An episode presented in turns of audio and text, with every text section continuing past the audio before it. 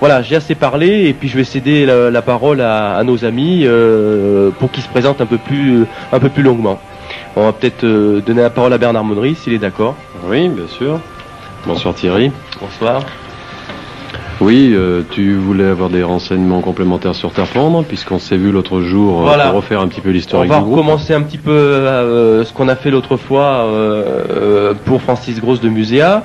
Donc, je vais te demander quelle est l'histoire de, de, ce groupe. Donc, je rappelle pour nos auditeurs, Tarpendre a sorti un album en 78, c'est ça En 78, oui. 78, qui a été enregistré au studio Aquarius. Alors Aquarius, euh, super studio de genre historique qui se trouve euh, à Genève, si je ne dis pas de mhm, bêtises, mhm. où ont été enregistrés euh, un an avant Halloween de Pulsar et où ont défilé aussi pas mal de groupes. Je pense aussi Going for the One a été réalisé de Yes, a été réalisé au studio Aquarius. Oui, John McLaughlin aussi venait enregistrer. Voilà, euh, Gilbert Gandhi nous avait mentionné aussi qu'un album de Michael Field aussi avait été fait, très très peu de temps avant le Halloween. Voilà, donc vous avez enregistré cet album en 78 euh, sur un tout petit label, euh, euh, j'allais dire presque du, Beaujolais, puisque c'était Dionysos, il y a un petit clin d'œil. Beaujolais Village. Beaujolais Village, voilà. C'était une bonne cuvée. Et donc cet album a eu quand même une, certaine audience, puisqu'à l'époque il a été chroniqué dans Best, et bon, il s'est très très bien vendu. il y a eu même un regain d'intérêt récemment au niveau du marché japonais. Voilà pour présenter euh, le groupe. On écoutera, je crois que ce sera plus parlant et plus intéressant. On écoutera de larges extraits de, cet album devenu presque mythique.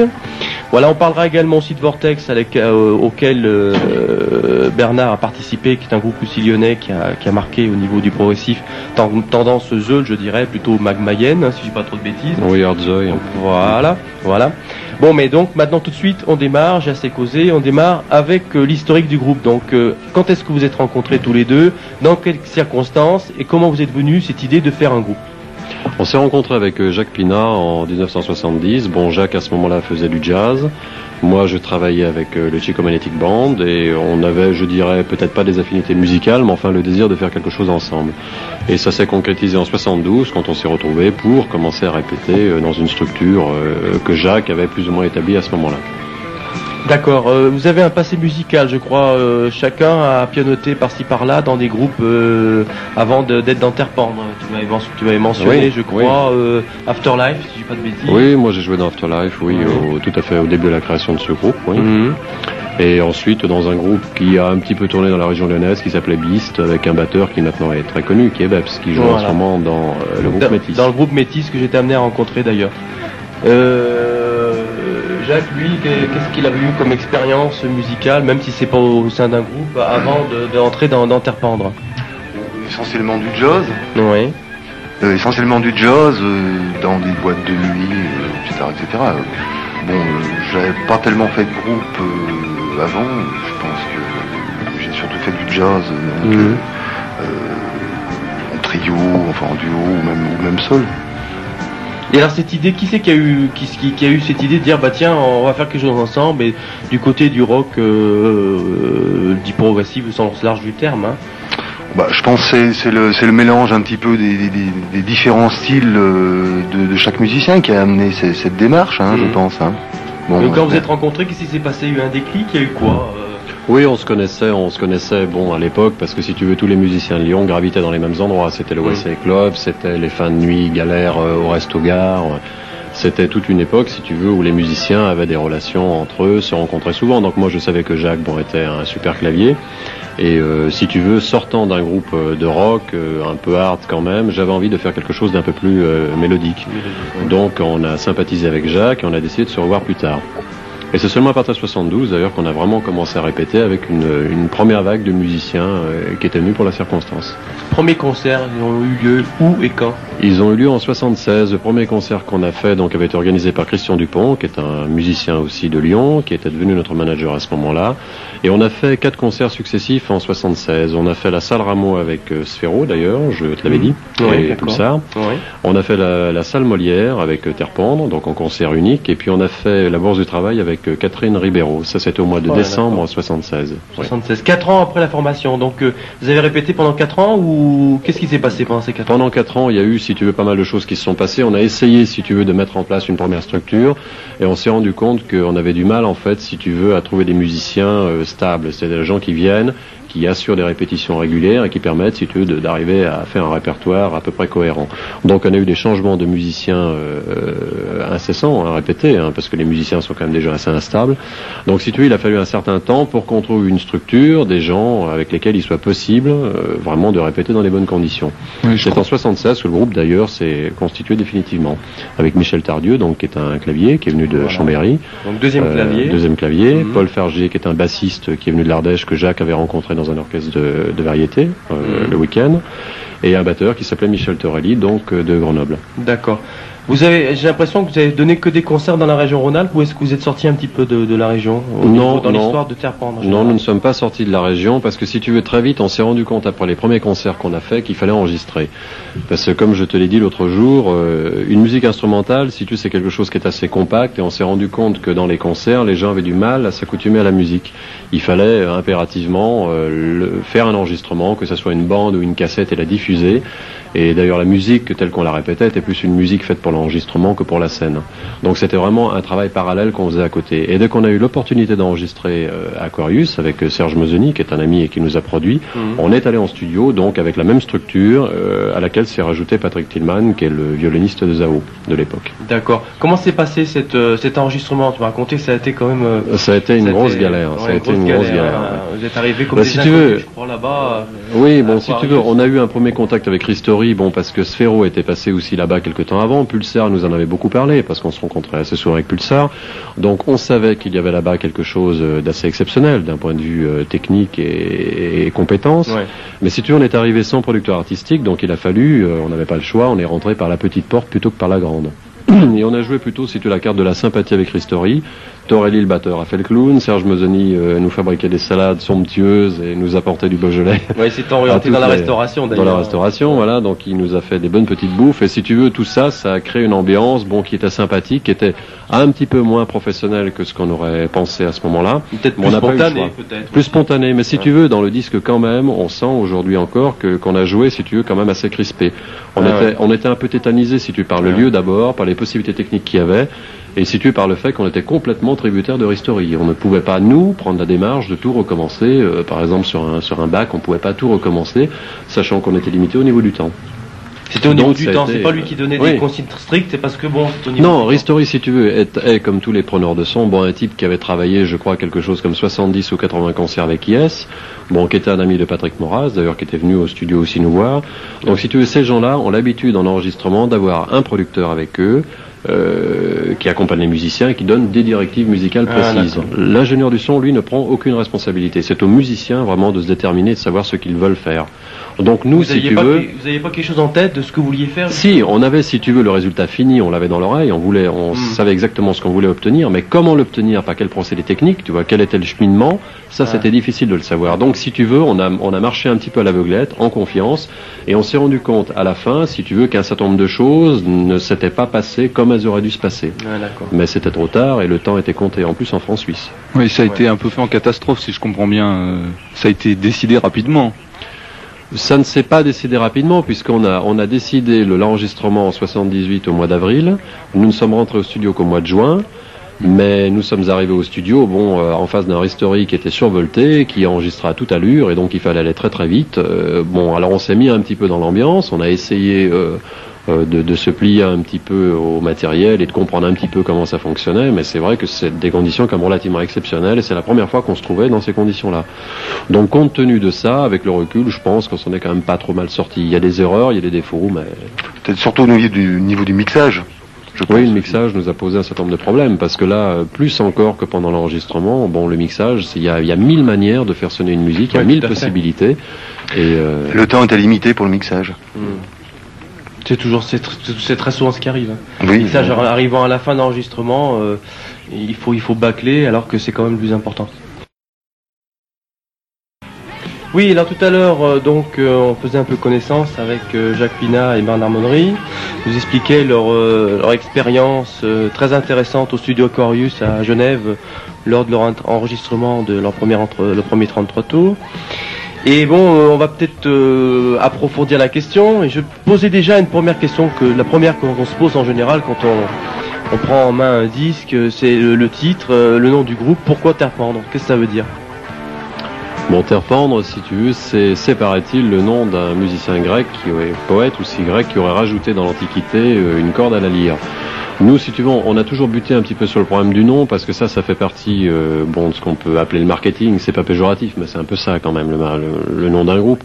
Si tu veux, donc nous, on n'a pas voulu euh, bon, perdre du temps là-dessus, bon, rentrer dans des discussions sans fin pour savoir qu'est-ce qui convenait le mieux. C'est finalement Christian Dupont, en 76, qui a trouvé ce nom, et nous, la consonance nous a plu, donc on a décidé de le conserver. D'accord. Bon, deuxième, euh, autre question là. Donc, euh, vous avez eu des contacts avec euh, d'autres groupes lyonnais. Est-ce que tu peux me les citer? Et dans quelles occasions hein? Tu m'as parlé tout à l'heure de, de Sphero, de Pulsar. Est-ce qu'il y a eu des, des, des contacts de plus profonds euh, Oui, sur- Factory aussi. Bon, si- Ouais. si, si tu veux, bon, tous les groupes qui euh, bon faisaient de la scène à ce moment-là, bon, on se rencontrait dans des locaux de répétition. On a répété un certain temps euh, dans les locaux de JMJ Musique, tu sais, qui était rue Vendôme. Ouais, tout à fait. Et euh, bon, Bernard Linck et Emmanuel étaient des amis, donc euh, beaucoup de gens passaient, venaient nous voir régulièrement. Nous, on s'intéressait euh, bien sûr aussi un petit peu à ce que faisaient les autres groupes à ce moment-là. On voyait très très souvent Sphero, bon Pulsar aussi.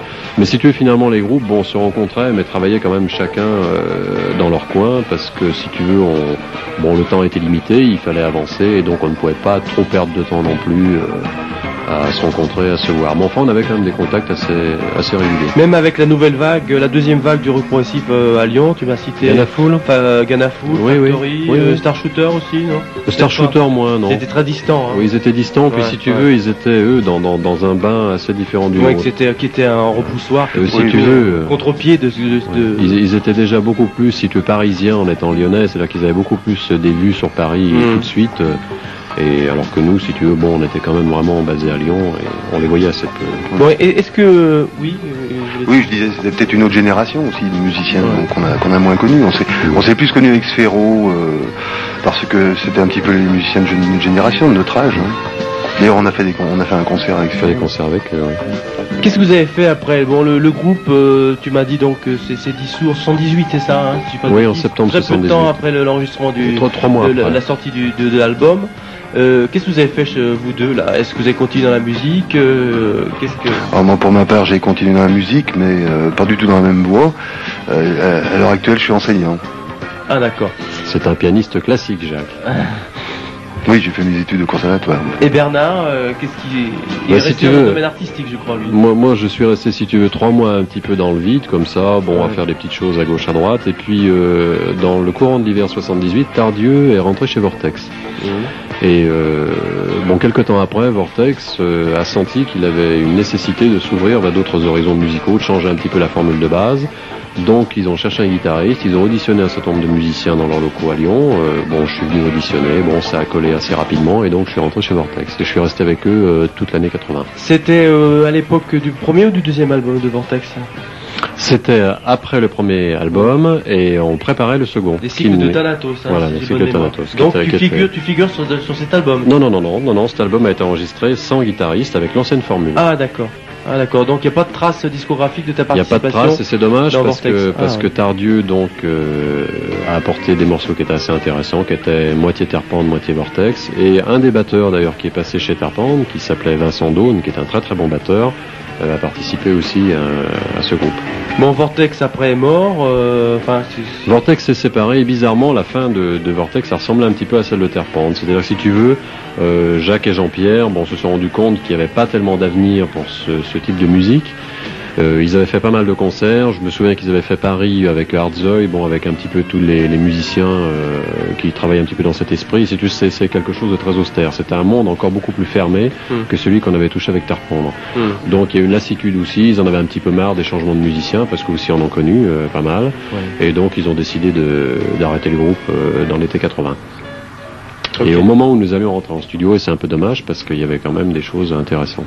Bon alors, quelque chose qui, qui frappe hein, quand tu racontes euh, l'histoire de, de Terpan, c'est que le groupe s'est séparé trois mois après la sortie du disque.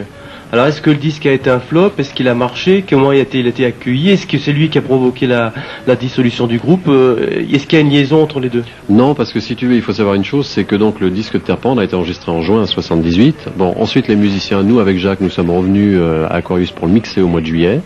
Bon, le mixage s'est fait, on est reparti donc avec la bande. Et euh, ensuite, il y a eu une période, si tu veux, où tous les musiciens étaient un petit peu en vacances euh, et bon, étaient soit les uns et les autres dans des orchestres de variété pour l'été. Et nous, on a cherché un distributeur. Donc, on a voyagé, je dirais pas à travers l'Europe, mais pas loin. On a vu rencontrer pas mal de monde en Allemagne, à Paris, et on s'est heurté chaque fois au même problème, c'est-à-dire qu'à ce moment-là, euh, si tu veux, les créneaux pour la musique instrumentale étaient très très fermés. Et il n'y avait pas, pratiquement pas de distributeur qui soit intéressé par ce style de musique purement instrumental. Chaque fois, on nous demandait pourquoi il n'y a pas de chanteur, euh, comment ça se fait, euh, on comprend pas bien votre démarche, c'est très intéressant ce que vous faites, mais franchement, euh, ça correspond pas en ce moment à la demande du marché, voilà. Donc, si tu veux, on a pris effectivement un bid avec les maisons de disques traditionnelles, Pathé, Ariola, euh, enfin tous ceux qu'on a pu voir, même chez ECM d'ailleurs, puisqu'on a rencontré les directeurs Eh de oui. ECM à. Munich, qui sont des gens qui avaient l'esprit assez ouvert, mais qui eux étaient cantonnés, si tu veux, dans un jazz très moderne, Mhm. un peu nordique, un peu ce qu'ils faisaient à ce moment-là, Mhm. bon avec Eberhard Weber, gens surtout entièrement acoustique, pratiquement. entièrement acoustique et avec un esprit bien particulier. C'est-à-dire qu'eux, ils nous expliquaient qu'ils cherchaient vraiment à ce moment-là, dans leur catalogue, les musiciens capables de produire exactement la musique de CM. Le CM, c'est un son, c'est une Ouais, certaine qualité. ouais, ouais. Et si tu veux, nous, on leur posait un problème dans le sens où on rentrait pas exactement dans, dans, dans ce système-là, parce que bon, c'était pas assez jazz, euh, ça sonnait pas euh, de la même manière. Bon, c'était aussi un petit peu jeune, ça manquait de maturité, et donc ils ont estimé que pour eux, c'était pas possible. Alors Oui. si tu veux, le, oui, je, je continue sur l'histoire du disque. Donc le disque lui-même n'est sorti qu'en 1980, après que le groupe se soit séparé. C'est ça ce qu'il faut. euh, Ah oui, alors qu'est-ce qui s'est passé entre 78 et 80 Pourquoi l'album n'est pas sorti tout de suite sur le marché? Ben, Vous il- avez fait pendant deux ans, vous avez tourné pour on, on a essayé de trouver un distributeur, si tu veux, traditionnel, qu'on n'a pas trouvé. Ah. Et ensuite, si tu veux, lorsque j'ai travaillé avec euh, Vortex, euh, donc avec Michel Tardieu et Vincent Daune, quelques mois après, j'ai demandé à Jacques et à Jean-Pierre si, dans leur label, qui s'appelait Dionysos, il y avait une possibilité de sortir le disque de Terre Tendre. Et ils ont vraiment été super parce qu'ils ont accepté tout de suite en nous disant euh, il n'y a pas de problème. Alors ce, lab- label, c'est qui, qui est-ce qui le manageait et qui, est- qui C'est est- Vortex qui l'avait créé, Dionysos. Ah, Ils avaient créé ce label euh, avec euh, le, le propriétaire de la cinémathèque de Villeurbanne, euh, qui équipait donc toutes les salles de cinéma en audio, en matériel euh, acoustique, et qui les avait aussi équipés en sonorisation. Donc, si tout au travers de cette structure, euh, ils ont pu arriver à créer un label pour sortir leur propre disque, parce que eux s'étaient heurtés au même problème que nous. Ah ouais. Mais ils ont été distribués quand même nationalement, Vortex, j'ai bonne mémoire. Oui, parce qu'ils avaient un contrat avec le, la marque Les Champs du Monde et qui les distribuaient dans, dans les Ah, disquaires voilà. traditionnels. Et ils n'avaient pas pu avoir ça, vous, de côté, du côté de Terpent On n'a pas essayé de l'avoir. On aurait pu avoir la distribution Chant du Monde, mais au moment où donc le disque est sorti, où l'album a été gravé à Paris, Chant du Monde rentrait pratiquement en dépôt de bilan. Ils avaient une grosse difficulté financière et donc ils ne pouvaient prendre aucun album en distribution à ce moment-là. Vous avez quand même donc réussi à sortir la- la- la- l'album, Ah à sortir l'album plus ou moins par copinage. Oui, c'est un peu ça. Je dirais plus que par copinage, par solidarité, si tu veux, avec d'autres musiciens, bon, qui connaissaient bien ce genre de problème et qui ont quand même été vraiment super. Moi, je pense que si euh, Vortex n'avait pas accepté cette proposition, s'ils n'avaient pas joué le jeu avec nous, euh, l'album, je crois qu'il serait jamais sorti, à mon avis. Oui, était bien, était bien dans une mouvance euh, musicale d'une certaine époque quand même. C'était bien. euh, Je Oui, pense qu'on voit que c'était bien intégré quoi, oui, oui. au niveau musicien. Oui, si tu veux, bon, les gens se connaissaient. euh, euh, Vortex, on, on les avait vus en concert. Bon, c'était une musique euh, vraiment spéciale, euh, assez austère, assez froide, mais qui n'était pas inintéressante. Je crois qu'ils s'intéressaient aussi à ce que faisaient les autres musiciens de Lyon. Et finalement, alors qu'on les avait souvent euh, sentis un petit peu fermés, un petit peu froids, au contraire, c'était des gens euh, très très chaleureux et qui ont accepté tout de suite de nous rendre ce service. Et l'album est sorti. Comment il a été accueilli à sa sortie cet album Je me rappelle d'un article élogieux de, de Picard euh, dans, dans Best qui, qui avait un petit peu déclenché des, des ventes, Oui. mais d'une façon générale, comment, comment, il, a, comment il a fonctionné euh, Euh, au niveau de, de la vente des disques, Oui, la vente, les critiques, etc. euh, Oh, bah, donné, tout ça il n'y a pas eu grand chose de vendu. Hein. Euh, Mosoni a, je crois, a produit. Il a sorti combien de disques? 500 1000. 1000, 1000 Ouais, disques, ouais, oui, mille, euh, 1000 exemplaires. euh, je crois que les 1000 exemplaires ont été vendus, ont été vendus jusqu'à maintenant, quoi. Hum. Hein. Et d'arriver au bout maintenant. Hein. Oui, je crois qu'il les a vendus d'ailleurs assez, assez vite dans un premier temps. Et bizarrement, d'ailleurs, depuis euh, quelques années, enfin depuis 4-5 ans, il y a eu énormément de demandes. Il a reçu des lettres du Japon, euh, de pas mal de gens qui s'intéressent à ça. Oui, Encore une fois, depuis maintenant. ouais, oui. à Encore une fois, les Japonais euh, frappent très fort. euh. Oui, je sais que personnellement j'ai rencontré Serge Bozoni euh, l'année dernière et donc euh, j'ai fait transiter sur Muséa euh, oh, pas loin d'une cinquantaine d'albums euh, qui sont partis comme ça en direction de Nancy pour des reventes euh, auprès des Japonais puisque c'était un album qui était très prisé et très recherché par les Japonais.